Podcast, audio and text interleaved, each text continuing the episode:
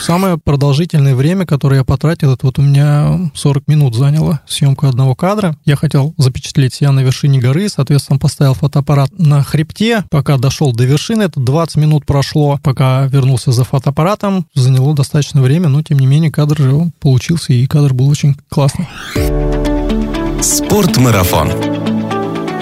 Аудиоверсия.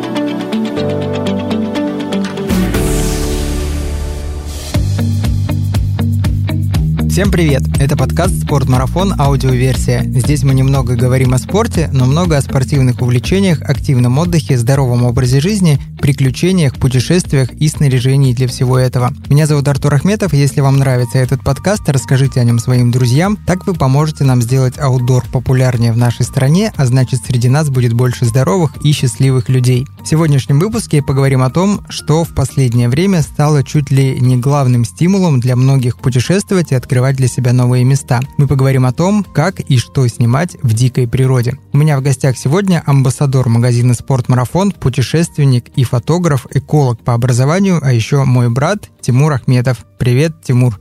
Здорово! Спасибо за завтрак. Если вы еще не знаете, у Тимура есть довольно крутой аккаунт в Инстаграме, поэтому можете его открыть и полистать, пока мы тут сидим в студии и общаемся. Аккаунт Lonely Free Ranger. Ссылка будет в описании этого подкаста. Привет всем, друзья. Сколько ты уже фотографируешь? Напомни, я что-то сбился со счета. Чтобы вспомнить, сколько я фотографирую, надо вспомнить, сколько мне лет.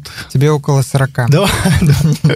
Я, да, через 10-50 я так предпочитаю говорить. Проще будет сказать, что фотографирую я с 8 класса школы. Это какой год? Если я не ошибаюсь, это, наверное, 95-й год. Это год моего поступления в школу странствий. Школа странствий — это широко известная в узких кругах чукотских жителей, региональная молодежная организация, которой мы занимались туризмом и, собственно, фотографией. То есть фотография и туризм у тебя это уже больше 25 лет, если да. посчитать. А что появилось раньше? Ты не помнишь? Желание просто ходить в походы или желание делать снимки на природе. Насколько я помню себя еще в детстве, поскольку мы часто с Чукотки ездили к бабушке, которая жила в деревне, я большое количество времени проводил где-то в огороде, рассматривая там всяких жучков, листочки, муравьев, скармливая им лягушки и других жуков, и не фотографировал это. То есть все-таки желание странствовать, путешествовать, быть на природе, общаться с природой появилось раньше, чем фотография. А когда появился первый фотоаппарат? Первый фотоаппарат достался от родителей, это был обычный Лома смена 8М. Первые снимки, которые я на него сделал, это были снимки телевизора, на котором показывали мультики Диснея, вот я их как раз-таки фотал. Собственно, мне просто нравилось фотографировать. Ну, как и сейчас, да, неважно, что там получается, мне нравится нажимать на кнопку и слышать этот звук. А так, если ты можешь вспомнить, сколько за вот эти 25 лет через твои руки прошло фотоаппарат? Да не так много и не так мало, я ж как бы не так богат, чтобы менять фотоаппараты как айфоны каждый год. Ну, может быть, пяток. То есть э, сначала, конечно, это был пленочный фотоаппарат Зенит ЕТ, по-моему, который я купил в Анадыре, в магазине, который потом сгорел на какой-то распродаже. 95 рублей, по-моему, даже стоил. Я сейчас помню цену. Все любят э, старые пленочные фотоаппараты, говорят, какие у нас была хорошая техника. Я ненавижу фотоаппараты Зенит, потому что это был страшный какие-то убогий фотоаппарат, который рвал пленку, царапал пленку. Да, невозможно было ее перемотать, но тем не менее такое первое серьезное знакомство э, фотографией у меня произошло через этот фотоаппарат. Естественно, снимали на пленку. В школе странствий, когда я ходил, мы проявляли черно-белую пленку, печатали сами снимки. То есть у меня даже есть эти фотографии природы чукотской черно-белые. А потом я начал снимать на цветную пленку, ну и фотографии все отдавал в проявку. А что самое странное из того, что тебе приходилось когда-либо фотографировать? Свадьбы.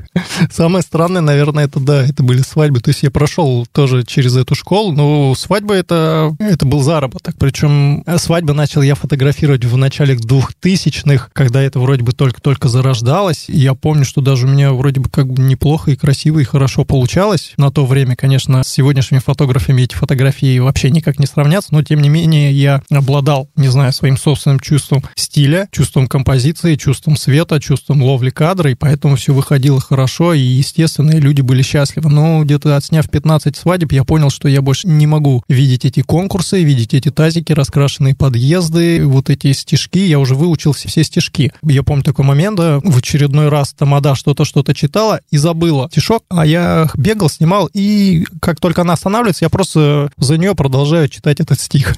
Потом опускаю фотоаппарат, говорю, простите, продолжайте. Но в этот момент я понял, что со свадебной фотографией пора завязывать. Раньше ты участвовал часто и побеждал в конкурсах «Золотая черепаха», «Первозданная Россия». Сейчас почти не участвуешь в конкурсах. Почему? Сейчас, наверное, мне просто не хватает времени, чтобы сесть, отобрать какие-то фотографии, придумать к ним подписи, отправить это все на конкурс, э, чтобы в очередной раз э, убедиться, что мои фотографии не прошли даже в полуфинал. И несколько раз таким образом помыкавшись, я понял, что ладно, все, не получается и хорош. Но на самом деле обидно, потому что хочется, чтобы на всех вот этих выставках, которые у нас проводятся в Москве и по России, наша страна не заканчивалась только на Камчатке с ее танцующими медведями, едящими рыбу. И, в общем-то, честно скажу, сфотографированные, скорее всего, с одного даже места, с озера. Как он там, Курильское, по-моему, называется. Вот. Хочется, чтобы показать еще Чукотку. Ну, как-то, если считают наши высокоуважаемые жюри, что фотография, чукотская фотография не проходит, ну, наверное, плохо я как фотограф. Нет, но были же твои фотографии, которые выходили в финал, и что-то даже побеждало. Олень, я помню, с красными рогами, заяц на фоне луны. Были и показывали, и по стране ездили, да, но последнее время что-то как-то не получается. Понятно. Ладно, в сегодняшнем подкасте мы говорим о том, как фотографировать и что фотографировать в дикой природе. У тебя опыта очень много.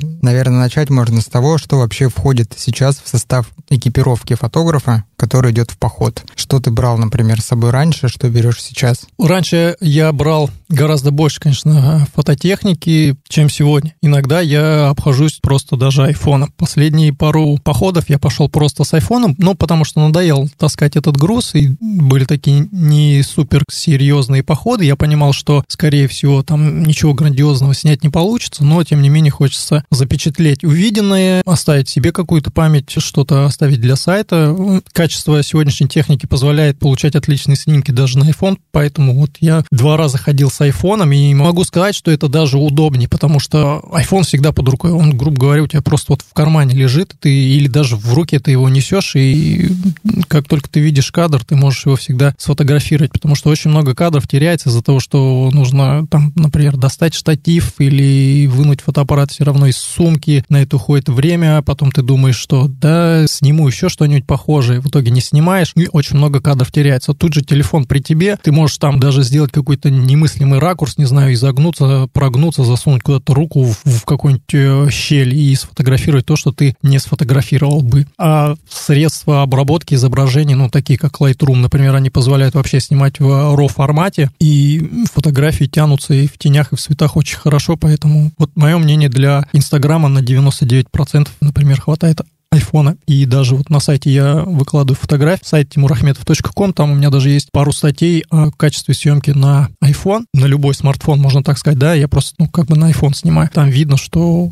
ну, даже для сайтов с лихвой хватает качества съемки. Конечно, можно придраться к отдельным деталям, но если ты хочешь показать не качество фотографии, а картинку, смысл, а момент, то отличный инструмент — это ваш телефон. Но все-таки, если вернуться к профессиональной технике, то на сегодняшний момент э, что в твоем арсенале есть? Ну, если говорить конкретно обо мне, поскольку я не суперпрофессиональный фотограф и не хожу, не снимаю по каким-то заданиям, у меня только всего-навсего один объектив, одна камера и 3-4 аккумулятора к ней. Для себя я остановился на одном объективе 24-120 мм, причем с диафрагмой 4, то есть это не светосильный объектив. И опять-таки это все в угоду облегчения веса. То есть мне, в принципе, и такой диафрагмы хватает э, вполне, и фокусные расстояния, все они перекрывают все, ну, для меня мыслимые и немыслимые какие-то кадры. Многие могут сказать, что 24 это вообще, в принципе, не очень хороший объектив для съемки пейзажа, что нужно что-то пошире, там 12-17 мм, но мне, если честно, не нравится картинка, которая получается на сверхширокоугольном треугольный, да, туда пейзаж тебе влазит очень много, но мне не нравится, как такие объективы растягивают картинку по краям, не нравится, как они начинают мельчить задний план, там горы какие-то или еще что-то, поэтому я вот 24 для пейзажа для меня хватает. Если мне прям вот что-то, что-то, что-то очень сильно нужно, у меня все-таки с собой, я еще ношу обычно запасной маленький объектив 20 миллиметров, ну, навинчиваю его и снимаю ширик, если на него. А что касается съемки животных, опять-таки, если, конечно, вы не идете специально снимать животных, то вам тоже,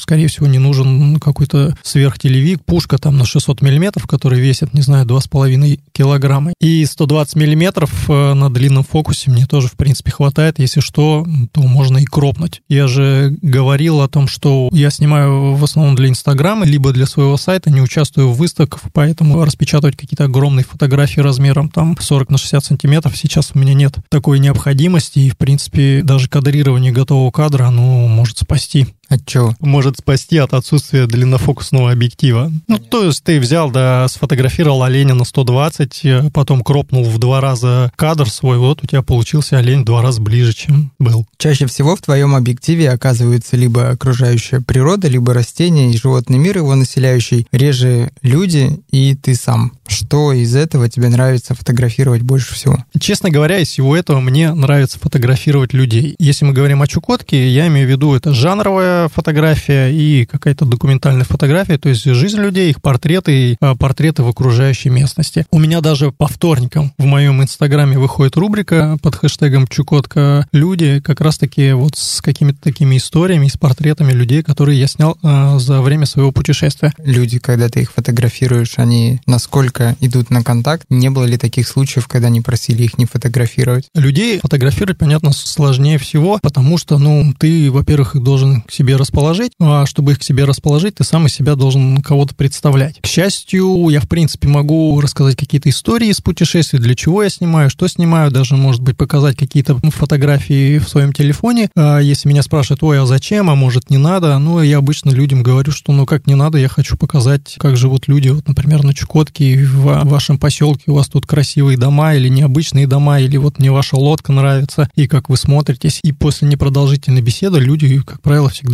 готовы сниматься и попозировать. Это люди, которых снимаешь ты, а очень часто, опять же, в твоем же объективе оказываешься ты сам. Как пришла идея фотографировать самого себя и насколько сложно это осуществлять в одиночных походах? Если честно, мне не очень нравится классическая пейзажная фотография. Точнее, а, мне она нравится. Я сам не люблю снимать классический пейзаж. Я люблю, когда в пейзаже есть человек. Опять-таки, говорим, например, о документальной фотографии, когда я могу показать там, например, охотника в пейзаже. То же самое это с аутдор фотографией. Аутдор, это, в принципе, это же какое-то действие, которое показывает человека, аутдорщика, туриста в природе. Поэтому лично для меня, как для амбассадора, то же самое магазин спортивного снаряжения «Спортмарафон», а, нужно, чтобы в кадре присутствовал человек со снарягой, сражающийся там с какой-нибудь бурей или делающий вид, что ему невыносимо тяжко и тяжело. И вот какой он молодец, да, что по щиколотку прошел вот этот ручей. Вот, и поэтому у меня, да, есть необходимость э, помещать человека в кадр. И поскольку я часто путешествую один, соответственно, никого я в кадр поместить не могу, вот пришлось помещать себя, придумать для этого какие-то технические такие средства, к счастью, сейчас на рынке продается много радиопультов или просто э, тупо ставить фотоаппарат на таймер, а затем бежать в определенное место, которое я, например, пометил камушком, либо ставить фотоаппарат на режим таймлапс, когда он начинает фотографировать э, в определенное время с определенной частотой, ты снова бежать и взад-вперед несколько раз ходить, подстраиваясь под щелчок фотоаппарата, чтобы поймать там нужную фазу, чуть-чуть пригнуться, чуть-чуть отойти, и потом там, допустим, из нескольких десятков кадров выбираешь один-два, которые который, в общем-то, и получается то, что ты задумал. Ну, это, конечно, очень много геморроя, с другой стороны, это, в принципе, очень весело, и если ходить с напарником, тебе достаточно сделать один-два кадра, да, а тут ты должен затратить какое-то время, чтобы кадр получился. Ну, самое продолжительное время, которое я потратил, это вот у меня 40 минут заняло съемку одного кадра. Я хотел запечатлеть себя на вершине горы, соответственно, поставил фотоаппарат на хребте, пока дошел до вершины, это 20 минут прошло, пока вернулся за фотоаппаратом, занял заняло достаточно время, но тем не менее кадр же получился, и кадр был очень классный. Если говорить о съемке животных, то ты как-то специально их отлавливаешь, поджидаешь в тундре, или они в основном попадают в объектив случайно? Э, мне повезло с тем, что я работаю глубоко далеко в тундре на руднике, и поэтому животные там все-таки еще бегают. А также повезло с тем, что я очень много путешествую по Чукотке, и все-таки это дикие места, и животные там встречаются, можно сказать, повсеместно. Даже такие вроде бы казалось пугливые, как, например, росомахи. Единственное, я кого не видел в дикой природе, так это только вот волков. Хотя к нам мимо рудника пару раз волки шастали. Так что все животные, которых я снимаю, это все встреченные в тундре, пробегающие мимо. Чаще всего это такие мимолетные, я бы, наверное, сказал, фотографии. Я не хожу, например, и как анималисты, не сижу в каком-то месте, в засаде, выжидая там нужного кадра, чтобы снять какое-то животное. Чаще всего я, например, его вижу, стараюсь к нему подойти. А если получается, я снимаю, он попадает э, ко мне на страничку. Тут такой интересный момент, что люди всегда спрашивают, а как они тебя не боятся. И тут работает так называемый, да, эффект выжившего. Это когда берутся в учет все получившиеся снимки, но не берутся в учет все не получившиеся. И я могу сказать, что, ну, не получившихся животных я же не вставляю в аккаунт, да, например, ну, не пощу эти фотографии. Можно было, конечно, жопки их а, убегающие постить и вот говорить, вот, смотрите, не получилось, вот не получилось. И тогда бы можно было видеть, да, наверное, что... Был бы интересный Инстаграм. Да, Инстаграм не получившаяся анималистика. Ну и тогда можно увидеть, да, что чаще животные на наоборот, убегают. А те, которые не убежали, соответственно, попадают э, тебе в кадр. И складывается мнение, если ты все время постишь, например, животных. У меня в прошлом году был вообще весь октябрь, по-моему, рыжий октябрь назывался. Я весь месяц почти каждый день постил одних лис, да. Это было, в принципе, прикольно, но к концу месяца, по-моему, всем даже заядлым лисофилом э, у лис уже поднадоели. Тундра — это такой достаточно однотипный пейзаж, ну, на мой взгляд, я, может, ошибаюсь. Как вообще ты выбираешь, что фотографировать, а что нет? Как строишь кадр, как понимаешь, что вот это будет красиво, а это я уже когда-то фотографировал подобное?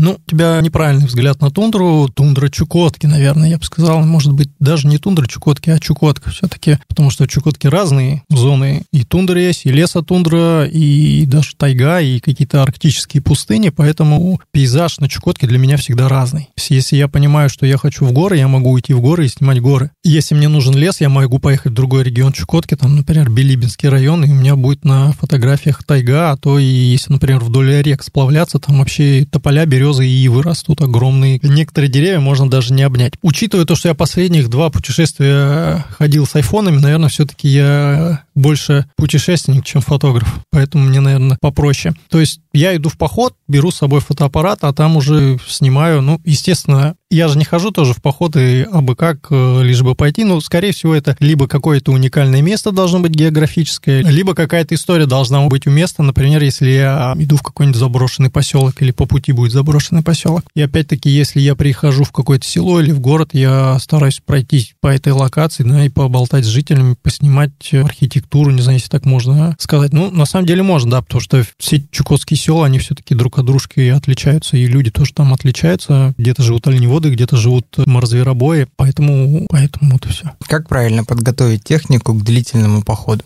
Самое главное, наверное, для меня вот при подготовке к походу, что касается техники, это все-таки наличие запасных аккумуляторов и достаточного количества карт памяти. Даже не для того, чтобы все их полностью забить э, снимками, а просто как запасная, если что-то может с картой памяти, например, случиться. Совершенно определенно нужно знать ресурс батареи своей камеры, насколько у вас этих батареек хватает, на какой продолжительность поход вы идете, соответственно, набрать нормальное количество батареек, учитывая то, что сейчас очень много людей снимают на беззеркальные камеры. Экранчик этих камер, понятно, что дело очень сильно выжирает батарейку, и поэтому, если камера у вас новая, вы первые дни, например, если перед походом, затратите время на то, чтобы изучить, насколько вам этой батарейки хватит. Ну, то есть ходите по городу, да, щелкайте налево-направо, посчитайте количество снимков и поймете. Или количество времени, которое вы снимали. Как-то в походе зарядить батарейки можно сейчас? С беззеркальными камерами как раз-таки удобно, что они все заряжаются от э, ну, насколько я знаю, что они все заряжаются от USB. То есть вы можете взять даже с собой Powerbank и зарядить от э, USB вашу камеру. Но, допустим, Powerbank весит 600 грамм и сможет зарядить вашу камеру, например, три раза, а батарейка весит, не знаю, 50 грамм вы можете взять 12 батареек вместо пауэрбанка, поэтому не проще, например, с батарейками. Как защитить технику в походе от пыли, грязи, воды? Некоторые фотоаппараты и объективы обладают такими характеристиками, как влага э, и пылезащищенность, и это на самом деле не маркетинговый ход. Я сам столкнулся с тем, что в одном из походов я пошел вот с не влагозащищенным фотоаппаратом. А, надо сказать, что обычно такую характеристику имеет профессиональная техника, к сожалению, а профессиональная техника, она зачастую большая и громоздкая. А любительская техника, на которой я вот, в принципе, сейчас снимаю, это фотоаппарат Fujifilm. Он маленький, легкий, компактный, и качество съемки меня вполне устраивает. Я не понимаю, зачем мне таскать большую тяжелую зеркал, комплект, который весит там, в, чуть ли не в два раза больше. Но э, эта камера, поскольку она любительская, она не обладает влагозащищенностью, и я снимал в дожде по привычке, и у меня в итоге камеру замкнул. Я думаю, все-таки это произошло от дождя, потому что после дождя она мне перестала снимать, там что-то внутри щелкало, пришлось ее отдавать в ремонт. Так что я все-таки внимательно относился к вашей технике, и если да, она не обладает такими характеристиками, как э, влагозащищенность, сильно ее особо не мочить. Но всегда можно придумать какие-то технические средства для защиты вашей камеры, да, допустим, снимаете в дождь, ну, возьмите пакет, например, засуньте камеру в пакет и снимайте через пакет, ну, дырку для объектива только сделайте, но совершенно вполне можно так снимать, и я так снимал даже и на профессиональную технику, просто если ты на море, где ты постоянно брызги, да, можно спокойно засунуть в какой-то защитный кофр и опять-таки снимать. Но я вообще, в принципе, наверное, не вижу каких-то проблем о том, что а, может возникнуть такая необходимость защищать э, вашу камеру, там, не знаю, от пыли, от грязи. Вы же не на, там, не знаю, не на гонку героев идете, а в обычный поход. Тут надо просто нормально, аккуратно относиться к технике. Ну, естественно, для объектива я рекомендую запастись ну, светофильтром, прозрачным светофильтром. Можете даже запасной с собой в поход взять. Объектив может упасть, нечаянно выскользнуть из рук при его замене, и лучше, если у вас треснет светофильтр за 2000 рублей, а не объектив за, не знаю, за 50 тысяч рублей с линзой, на которой вы потом уже и ничего и снимать в походе не сможете.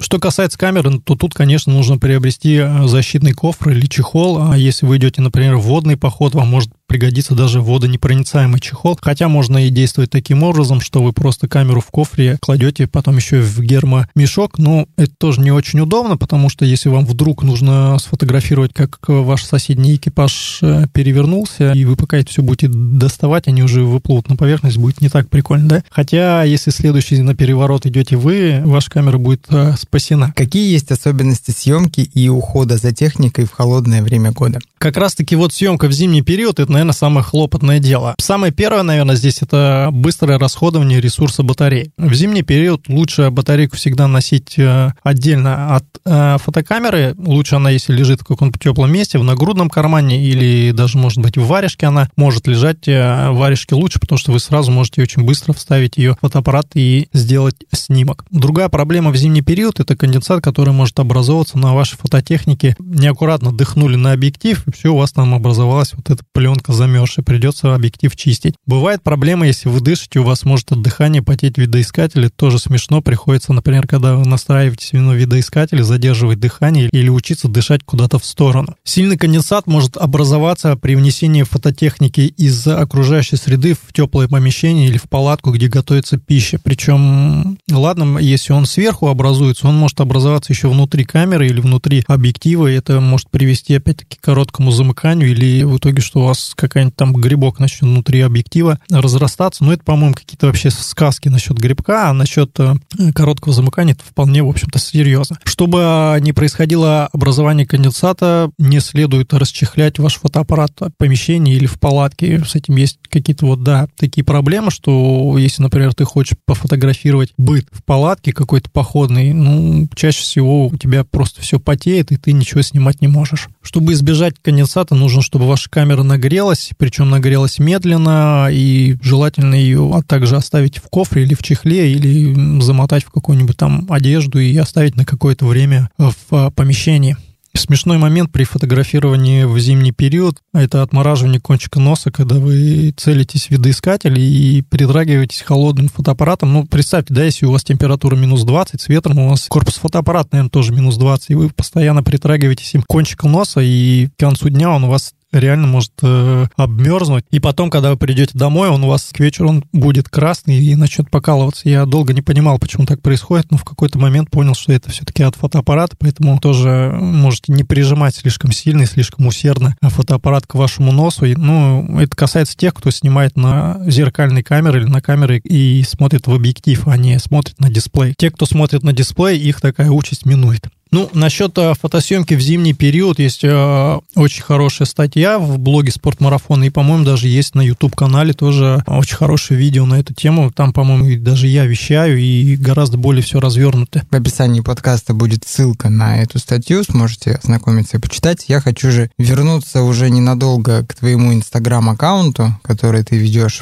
Сейчас, когда ты снимаешь что-либо, ты уже сразу снимаешь с мыслью о том, что это будет в Инстаграме, или все же делаешь фотографии вне зависимости от того, попадет она потом в Инсту или нет? Сейчас, конечно, да, требования к фотографии немножко изменились, поскольку у нас есть э, соцсети. Это основная, такая, наверное, платформа, где ты все-таки выставляешь свои фотографии. Соответственно, сейчас самое, наверное, распространенное отношение кадров это 4 к 5, а не 2 к 3, как было раньше. Соответственно, когда ты уже снимаешь кадр, ты уже должен понимать, что нужно чуть-чуть взять побольше, потому что тебе придется кропнуть, и, например, для Инстаграма, и это может туда, какая-то часть кадра может туда не влезть. Опять-таки, я не очень э, люблю вертикальные кадры, потому что, ну, все-таки пейзаж — это горизонталь. И я не очень люблю вертикальные кадры, потому что пейзаж это все-таки горизонталь. Но, например, в том же Инстаграме кадры лучше смотрятся в вертикальном а, формате, поскольку размер кадра становится больше и хоть что-то можно рассмотреть. Так что и вертикальных кадров уже стало побольше, но на самом деле мне больше нравится все-таки снимать в горизонтали, а потом для Инстаграма обрезать и делать там карусель из двух или из трех кадров, например, когда я хочу показать ширь привольную вокруг. Долго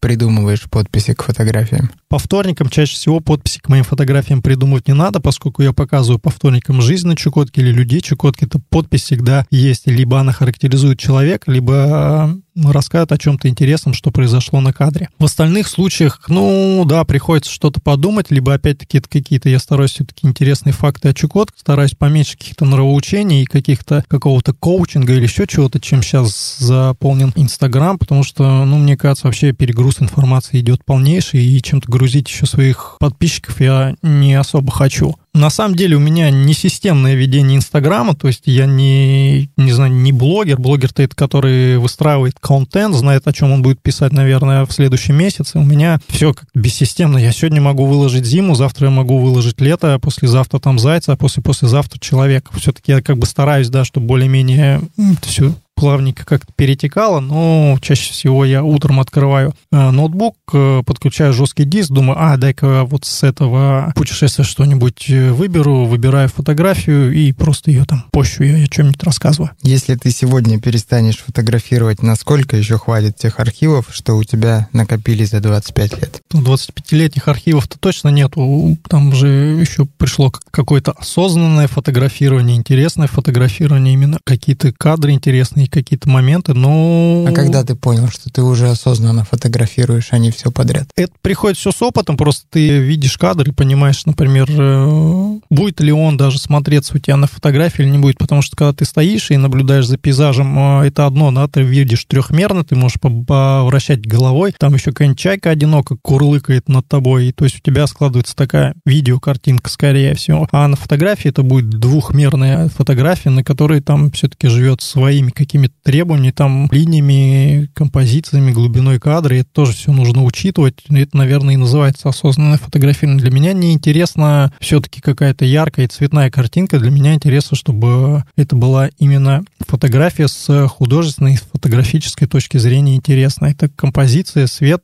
ну или хотя бы история, которая показана на этой фотографии. В общем-то, для меня истинная фотография — это все-таки документальный жанр фотография. Все остальное для меня это какие-то просто там цветные картинки. И если вернуться все-таки к архивам, то насколько хватит их? Если говорить о пейзажах и опять-таки вот о цветных картинках, о лисах, об оленях, их хватит надолго, не знаю, на несколько лет. И нужно, конечно, этим заниматься, все это дело разбирать, потому что архив довольно-таки большой. Ну, я опять-таки хочу тут сказать, что я бы все-таки когда-нибудь хотел прийти к съемкам людей, к социальным съемкам, то есть поездить по Чукотке не с рюкзаком, а просто с фотоаппаратом по поселкам и поснимать людей, и поснимать их жизнь. Потому что природа это хорошо, но человек существо социальное, ему интересно все-таки взаимодействовать с другими людьми, видеть жизнь других людей, видеть жизнь в природе. Как ты думаешь, может ли сейчас любой желающий стать более-менее приличным фотографом? И что ему для этого нужно делать? А в наше время, наверное, хорошим фотографом могут стать многие. Тут э, надо понимать, что вы вкладываете под э, понятие хороший фотограф. То есть это фотограф, который делает качественную, хорошую картинку себе, например, своим знакомым, себе просто на память или даже туда же куда-то в соцсети. Сейчас можно посмотреть, ну, не знаю, в Инстаграме, по-моему, все хорошо, красиво снимают. Если рассматривать фотографию как искусство, тут уже, конечно, другие мерки и другие требования. Человек, который хочет заниматься фотографией как искусством именно, такое желание, оно не придет вот просто так. Сегодня э, человек, например, ничего не делал, а завтра он такой говорит, ой, я хочу стать фотохудожником, например. Понятно, что у него какие-то предпосылки уже будут с самого начала, он, не знаю, рисовал, наблюдал, смотрел, лепил что-нибудь из пластилина, и он дальше будет продолжать свое творчество, расти как фотохудожник. Что касается технической э, части, то это сейчас, ну, просто, наверное, безумно доступно. Главное, качественную информацию все-таки найти. Это ютубы, блоги, опять-таки, коучинги, инстаграмы и прочее, прочее. И сейчас же полно всякой ретуши и мобильная съемка, как все снимается. Хотя базовые навыки зачастую они уже изложены даже в инструкциях к фотоаппаратам, хотя многие не читают. То есть э, это навыки длинная и короткая выдержка, на что влияет, на что влияет закрытая, открытая диафрагма, на что влияет даже то же самое ISO. Достаточно уже начать с этого. Тимур, в завершении этого подкаста хочу спросить у тебя,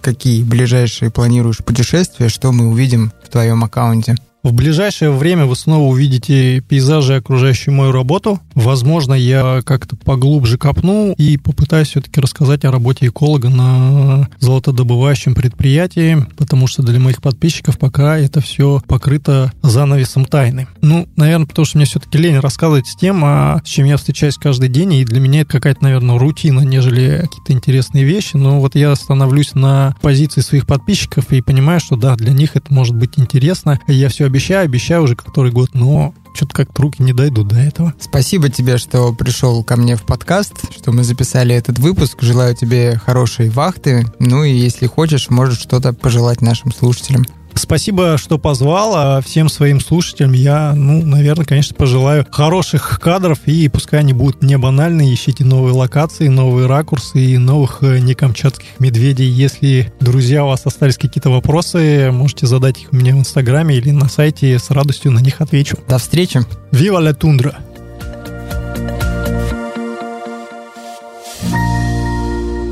Спортмарафон. Аудиоверсия.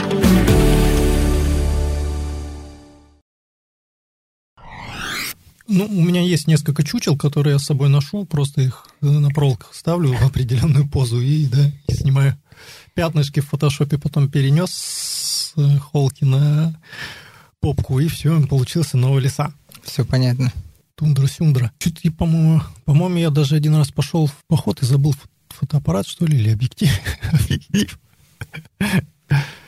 А, что, что касается... Все, что тебя касается... Давай уже, чуть-чуть осталось. Сейчас, сейчас. Соберись.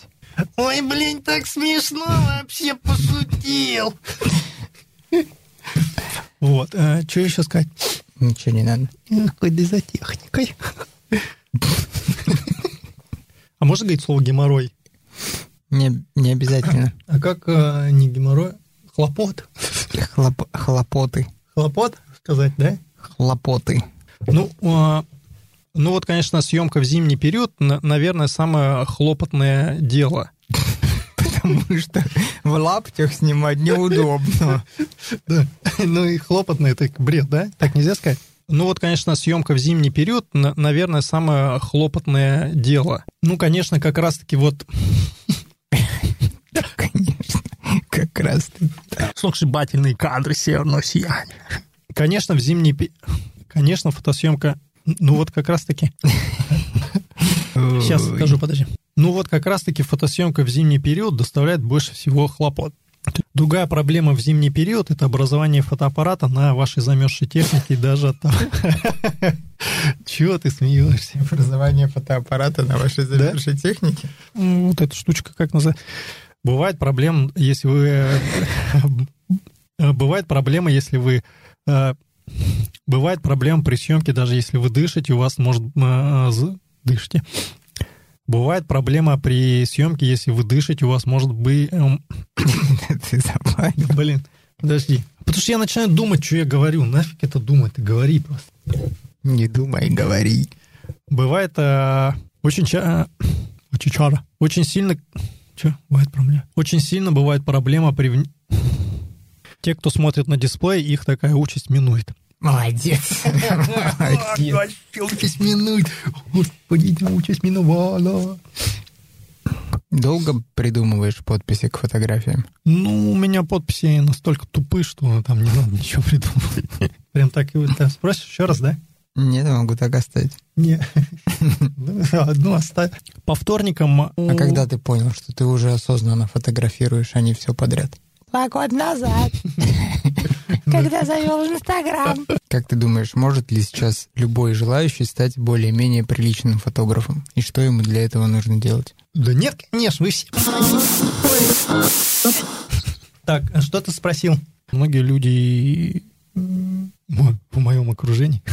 Да это твои такие тупые. То есть, э, ну, баранки гну.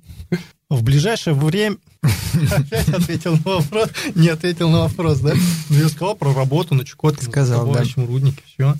Блин, я вот хочу так пожелать, но не могу сформулировать. Сейчас я что-нибудь клево придумаю, что все подумали, что я вообще... Так, сейчас, подожди, сейчас. Здорово, лиса. Так я с лисой разговариваю. Здорово, лиса. Что ты жрала сегодня? А, сейчас кал посмотрим. Ну, опять пакет, блин. И, под, и подписывайтесь на мой инстаграм. Чего еще пожелать? До встречи. Нет.